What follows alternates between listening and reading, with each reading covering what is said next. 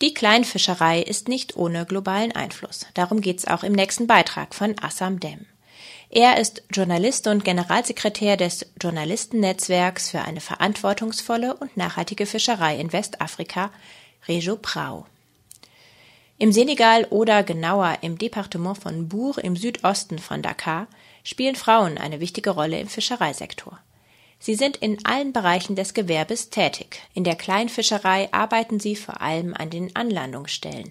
Sie vermarkten, verkaufen und verarbeiten den Fisch. Frauen arbeiten häufig als Zwischenhändlerinnen zwischen den Fischern und dem Fischereigroßhandel. Im Sektor des Einzelfischhandels sind Tausende von Frauen beschäftigt.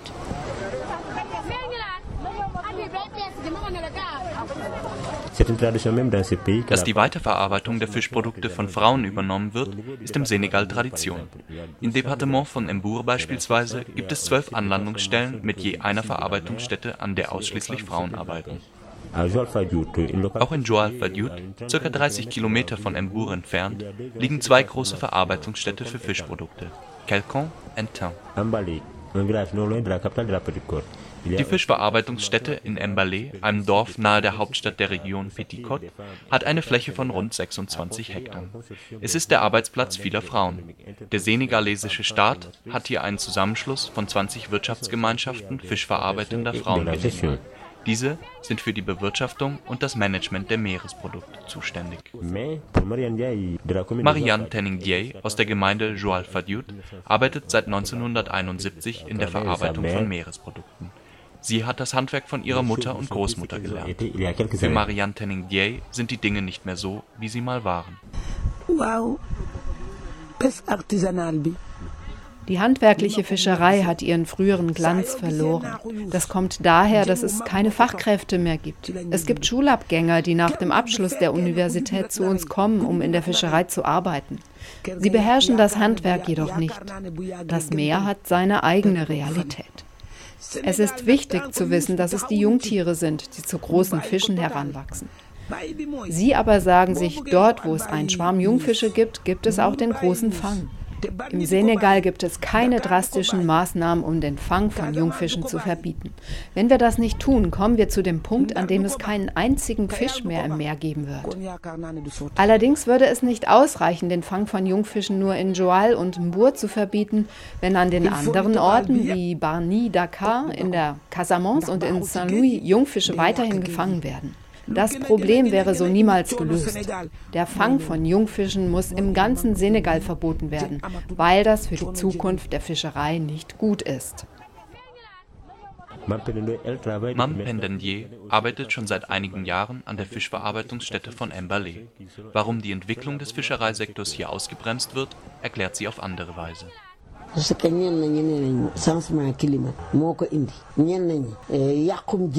Der Rückgang der Fischbestände, den wir derzeit im Fischereisektor erleben, findet aufgrund des Klimawandels statt. Das ist sicher, auch wenn andere beteuern, dass die schlechte Fangpraxis in der Fischerei und das Abfischen der Jungfische der Grund dafür sind. Ja, sicher. Die Jungfische zu töten führt dazu, dass es weniger adulte Fische wird. Da es ein Nachwuchsproblem gibt, müssen wir die Normen einer verantwortlichen Fischerei respektieren. Wenn wir in der Fischverarbeitung keine Jungfische mehr kaufen, werden die Fischer keine Abnehmerinnen für ihren Fang mehr haben. Dann verzichten sie auch auf den Fang von Jungfischen. Und das wäre in unserem Interesse und im Interesse unserer Familie. Wichtig wäre, eine Fangpause und eine Schonzeit einzuhalten. Aber um das zu verwirklichen, sollte uns ein Lebensunterhalt zugestanden werden, um die Zeit zu überbrücken, in der sich die Fischbestände erholen. Zur Zeit unserer Vorfahren wurden im Winter die Felder bestellt. Die Menschen sind nur an Montagen aufs Meer gefahren. Es wurde also eine Schonzeit eingehalten und das, obwohl das Meer noch voller Fisch war. Das ist heute nicht mehr der Fall. Marianne Tenning-Dieye stellt bedauernd fest, dass dem Meer derzeit alle seine Ressourcen genommen wurden. Das Meer ist leer, wirklich leer. Es ist leer, weil die Boote die Laichgründe zerstört haben. Das hat dazu geführt, dass die Edelfische keine Verstecke mehr finden, um sich zu vermehren. Das gleiche erzählen die Fischhändlerinnen am Anlandeplatz in Mbour. Hier befinden sich die Aktivitäten im Leerlauf. Das führt dazu, dass die Frauen, die dort arbeiten, absolut ratlos sind. Binetandier ist eine von ihnen. Früher konnten wir Körbe voller Fisch kaufen und wir konnten bis zu fünf Körbe pro Tag verkaufen. Heute kommt es vor, dass wir zwei oder drei Kästen kaufen und drei, vier oder sogar fünf Tage ausharren, ohne sie vermarkten zu können. Astuwad ist ebenfalls Fischverkäuferin und an derselben Anlandestelle tätig. Wir handeln mit frischem Fisch, vor allem Dorade und anderen Arten, die nach Gewicht verkauft werden. Wir bedauern, dass wir diesen Standort bekommen haben. Ursprünglich waren wir an einer anderen Anlandestelle, um unsere Produkte an die Reichen, an Großhändlerinnen und andere Leute aus dem Westen zu verkaufen. Aber jetzt erlauben sie uns nicht, dort zu verkaufen. Sie argumentieren, der Kai sei ausschließlich für Fischgroßhändlerinnen reserviert. Und wir sind Einzelhändlerinnen. Der handwerkliche, fischverarbeitende Sektor weiß nicht mehr, welchen Weg er einschlagen soll. Er umfasst Arbeitsplätze von tausenden Frauen und hat mit vielen Schwierigkeiten zu kämpfen.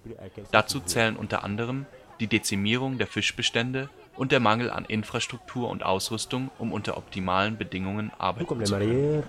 Die Fischhändlerinnen und Frauen in der Fischverarbeitung an den verschiedenen Anlandeplätzen haben ein gemeinsames Problem: der Zugang zu Finanzmitteln. Marianne Tenning-Dieye hat folgende Erklärung. Fisch ist nicht mehr das, was er einmal war. Er ist nicht mehr so leicht verfügbar. Und er ist nicht mehr das wert, was er einmal wert war. Das Einzige, was uns erlauben würde, Gewinn aus dem Meer und unserem Beruf zu erzielen, sind bessere Bedingungen an den Fischverarbeitungsstätten. Sie müssen vergrößert werden und sie müssen uns ermöglichen, Produkte mit Qualität zu erzielen. Das geht nicht ohne hochwertiges Arbeitsmaterial, nicht ohne ausreichende Behälter zum Salzen und Fermentieren, nicht ohne Ausrüstung für die Trocknung. Gäbe es diese Dinge, dann bräuchten wir nicht die Menge unserer Ware erhöhen, sondern könnten gute Qualität garantieren.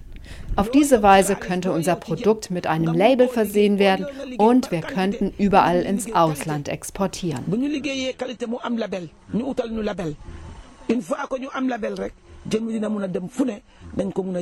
El Hachin Dao von der Serviceabteilung für Fischerei und Überwachung versucht die Frauen aus dem Fischverarbeitungssektor so zu beruhigen.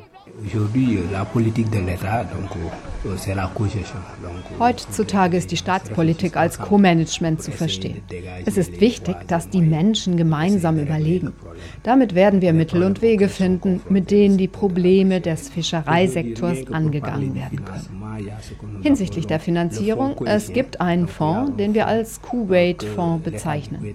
Der Staat Kuwait hat Geld für den Staat Senegal zur Verfügung gestellt, um ausschließlich Aktivitäten für Frauen zu finanzieren. Der Verantwortliche für Fischerei und Überwachung in der Region erachtet eine Schonzeit für die Jungfische als wichtig, damit sich die Fischbestände erholen können. Doch auch das Management der Sardinelle sei für eine bessere Nutzung dergleichen bedeutend. Diese Fischart spielt auch eine wichtige Rolle für die Ernährung der lokalen Bevölkerung. Die Sardinelle ist eine sehr wichtige Art für unsere Region. Sie hat sowohl eine ökonomische als auch eine soziale Bedeutung. Sozial, weil es zahlreiche Akteure gibt, deren Arbeit mit dieser Fischart verbunden ist. Es muss anerkannt werden, dass diese Akteure auf lokaler Ebene bereits Initiativen ergriffen haben, was die Größe der ersten Fänge betrifft. Im Departement von Bourg gibt es eine Verordnung des Präfekten, die dazu führt, dass Sardinellen unter 15 cm nicht gefangen werden dürfen. Und das, obwohl der Fischereikodex 12 cm als Grenze vorgibt. Eine andere Sache ist der Nachtfang.